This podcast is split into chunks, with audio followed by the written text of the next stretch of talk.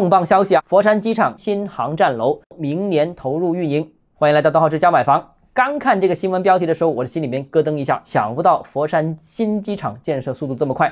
但仔细一看，原来是佛山沙提机场的新航站楼，不是新机场啊。这里说的是沙提机场的改造工程，改造内容包括面积约一万三千平方米的全新航站楼、机场周边环境提升工程以及广场的改造。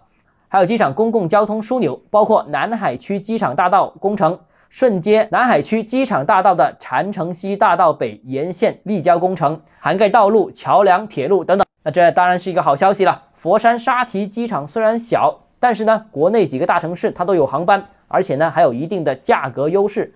如果通达情况能够改善，航站楼更舒适的话，那对于佛山出远门的朋友而言，我觉得是一个好消息，甚至是对机场所在的狮山片区，我觉得也是一个好消息啊。但另外一方面，如果反过来想，对高明机场呢，可能就未必是一个好消息了。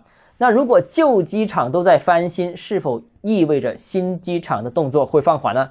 根据最新消息公布啊，高明机场预计今年六月底报市政府审批。注意啊，是市政府。什么时候到省里边到中央，什么时候才能完成审批到动工？光机场这个名字，其实呢已经反反复复到今天还没定下来。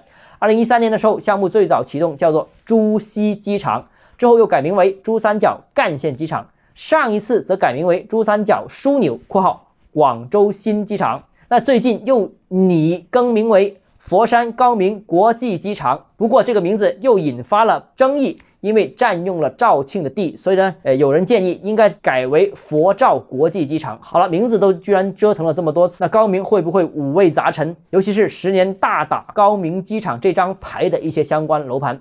所以我一直说啊，重大的交通规划不叫利好，真正利好应该至少到国务院审批通过才算。